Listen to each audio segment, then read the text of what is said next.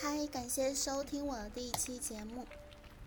呃，简单的介绍一下吧，我也不想多说一些什么冠冕堂皇的话，我就想说一下我做这个系列节目的初衷，因为我呢感觉自己最近有一点浮躁，然后又希望自己能够把之前落下的一些书继续给读下去。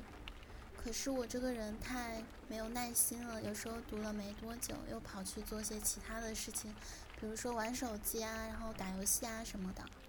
我觉得这样就非常的没有意义，就相当于没有读书。然后呢，未来我呢就会在这个节目里面，每一天都阅读一篇我正在读的书的文章，也算是激励自己把那些买过的书继续一本一本读下去吧。感谢收听。呃，我也没有用什么麦，我就是直接对着电脑说，然后录音这样子，可能不会特别的专业。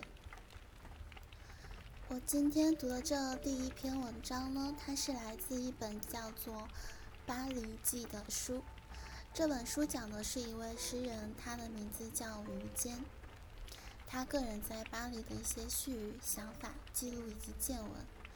其实有点类似海明威的《流动的盛宴》，但是于坚的这一本书更多的是个人的想法，比较比较少去接触其他人。我会很喜欢这份独自在异国的独特氛围，它有点阴郁灰暗，但是又很真实且很有艺术感，所以会很想把这本书给读下来。我站在共和国广场附近的博洛佩尔街，打量着一道门，一道双开的暗绿色木质大门。黄色铜锁上的锁眼已经磨得有些塌陷，似乎一推就开。推了一下，纹丝不动，还是得用钥匙。这把小钥匙与这大门极不相称，就像一颗要扎入大树去的钉子。要是在中国的话，这样的大门应当装着狮子门环，不是用钥匙开，要先扣门环，然后门房在里面将门闸拉开，哗啦咯吱，一阵序曲般的声响。开门是一个仪式，抬腿跨到里面，外人已经规规矩矩了。这种大门如今在中国的私人住宅已不多见。偶尔有些暴发户安装了这样的大门，也是新崭崭的，而且很少是木质的，大都是金属做的防盗门了。这道门是个古董，我估计已经用了一百年以上。下面那道边已经磨腻，漆色褪去，露出松垮的木纹，缝很宽，塞得进一根长棍面包。这条街就是一个古董。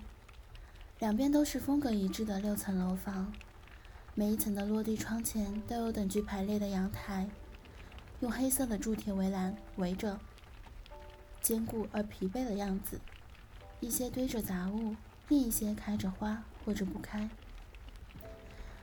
房子是米黄色的石头建造，风吹雨打已经失去了本色，暗了。整个巴黎都是幽暗的。曾经是亮闪闪的白刷刷的石头城，现在暗淡了，犹如落日的余晖，风情不再，再也没有沦入黑夜，沦入永恒的暮色中。许多来路不明的痕迹从屋顶顺着生锈的下水管流下来，有的地方长着暗褐色的苔藓。如果不是街面上一家挨着一家的面包店。咖啡馆、时装店、旅馆、古董店、水果摊、报亭，这建筑物可以算废墟。而我将要住在一栋废墟里。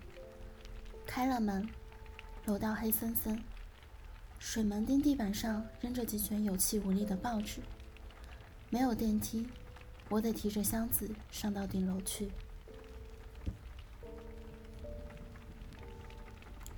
一九九四年秋天。我第一次离开祖国。我在机舱里静静地揣着护照，我总是害怕它会飞走。旁边坐着三个形迹可疑的朝鲜人，缩成一团，袋子放在脚下，拉链口子上露出几瓶啤酒。有些人上了飞机，在起飞前的几分钟又被带下去。那时候出国就像一种逃亡，失去了信任。你到外国去干什么？叛国投敌的怀疑笼罩着每一本护照。在海关，士兵声色俱厉地盘问我：“哪个单位的？去干什么？”除了护照，我还得给他一张同意出国的、盖着红色公章的单位证明。站在那个高高在上的柜台前面。感觉自己是站在一座悬崖边上，惊魂未定的旅途，直到透过飞机的小圆窗，看见下面安静的俄罗斯大地，乌云层叠，森林密集，湖泊遗珠般散落其间，我才确定不已，安稳下来。天黑后，我落进巴黎，什么都看不见了，黑沉沉的城，像大地上的星空。有几串星子在移动。旅馆的房间里有巨大的黄色搪瓷浴缸，洪流般的温泉从墙壁里冒出来。其实不过是一只已经磨得有点旧的大号浴缸。那时候浴缸还没有在中国普及。我躺在天堂般的浴缸中，想象着明天的巴黎，那一定是个闪闪发光的地方。伫立着我在电视里见过的那种宏伟高楼、玻璃幕墙，充满着各种尖端设备、电影明星。世界的终端，已经完工的未来，就像那些未来城市景观图所描绘的那样，人们在光辉灿烂的新小区里过着幸福生活，提着鼓囊囊的购物袋，刚刚走出珠光宝气的大商店。天亮时，打开窗子，外面是一群红顶黄墙的低矮楼房，就像格林童话里那些塌鼻子的小矮人。一群麻木不仁的鸽子正在天空飞渡，几乎可以看见地平线，没有什么建筑物高耸入云，有点灰溜溜的一个旧巴黎。我觉得自己来到了格林童话里的某一页。那些法国民居，在我看来就像是宫殿，与我童年时代在格林童话里看到的插图里描绘的差不多。安静的惊心动魄，没有人的城市，隐约传来汽车的零碎声音，像是一群刚刚毕业的马蜂。这个早晨令我崩溃。窗子外面那个旧兮兮的巴黎。对我世界观的冲击，就像一场原子弹爆炸。我的城市正汹涌着一种庸俗不堪的唯心思潮，拆得个灰尘滚滚。二十多年前，我秘密地阅读过许多法国文学：罗曼·罗兰、大仲马、小仲马、巴尔扎克、雨果、莫泊桑、波德莱尔。一边读一边担心着被捕。他们都是文革时代的禁书。这种危险的地下阅读，令我比普通的读者更尖锐地进入那些文字。那是吸毒般的阅读，就像一种秘密的逃亡。语言就是存在。我悄悄地越过国家话语的高墙，逃进另一个语言世界。在另一种语言中塑造着另一个我，而就在距离这些秘密读物不过几厘米的地方，随便一张纸都弥漫着那些光明正大的语言：打倒、消灭、阶级、战斗、望而不胜、正确、伟大。罗曼·罗兰阴暗、沉静、琐碎的语言是从一个朋友那里传到我手上的。有一天，朋友秘密地借给我。约翰·克里斯多夫。这套书大约已经传递了数百人，书页已经磨损，像被老鼠啃吃过。那时我正在昆明一家工厂当工人，一下班就忙着回家读它，似乎自己的小房间里藏着一个情人。白天将它藏在床底下的一只曾经装着墨水的旧木箱子里，用上海产的永固牌挂锁锁起来。钥匙藏在一个旧信封里。我只有五天时间读这本书。这本书的汉语版长达九百多页，我必须在五天里读完归还。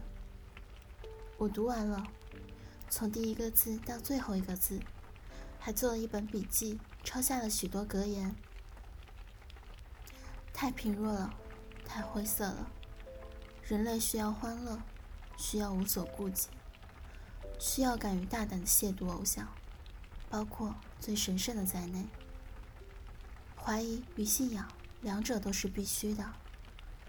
怀疑能把昨天的信仰摧毁，替明日的信仰开路。后来，这个格言手抄本在我的朋友中秘密传阅。那时候我们二十岁出头，非常需要那些关于如何生活、鼓励叛逆的警句。国家太贫乏了。除了标语、口号、语录、社论，没有什么可读的。真理沉默如铁，长者守口如瓶。没有任何人去告诉青年关于生命、爱情、人生、奋斗、生活的真理。我比我同时代的人幸运，居然得到了这些书。我记得我疯了似的在大街上奔走。与另一位也阅读了此书的朋友通宵达旦的谈论这部书。教堂的钟声响起，之后紧跟着警笛。我该听哪一个？告诉我，或者给我两副耳朵。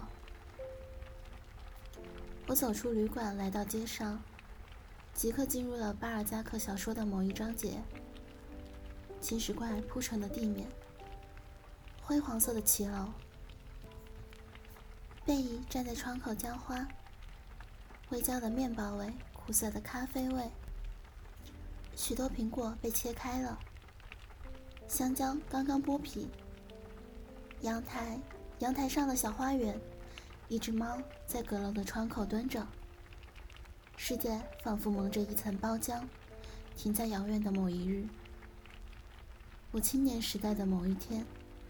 我在梦里来过这里，转过街角，一个菜市场滚出来，喧哗、新鲜、水灵灵的玫瑰，亮闪闪的鱼，葡萄酒、奶酪、南瓜、百合花，金砖般的面包。几个小伙子看见我愣头青般东张西望，就朝我做鬼脸，瘪着嘴弄出为婴儿催便的响声。我张头入耳。转身想跑，他们咧嘴大笑。这是外祖母的菜市场。一瞬间，我对巴黎产生了好感、信任。我一直以为巴黎只是一堆发黄的禁书，或者一个空掉的香水瓶。在一九六六年，许多巴黎瓶子从昆明金碧路的窗子里被扔到大街上，有的香水还没用完。街道上弥漫着他们奄奄一息的气味。金碧路是一条巴黎风格的街道。难道巴黎人没有把巴黎拆掉？我一直以为全世界都在追求焕然一新。在最繁华的地带，忽然出现一道两百年前打造的木门，腐朽的就像是一张麻风病患者干掉的脸。狰狞可怖，死亡之门，已经无法开关，只是毫无用处的靠在门口。必须在想象中进出，在想象中转动那已经锈死的黄铜门锁，在想象中穿过阴郁的天井走上楼梯。我一直被蒙在鼓里，以为球星是一个世界趋势。全世界都在忙着推倒重来，我茫然，发现巴黎依然不动。沧桑大道，到处是历史、时间、细节、包浆、旧世界。一头顽固守旧的大象，趴在世界之夜中。我没有抵达未来，到仿佛回到了过去。好了，我今天就读到这里，因为我感觉自己的嗓子好像有点哑。希望我下次不歌继续读书，感谢收听。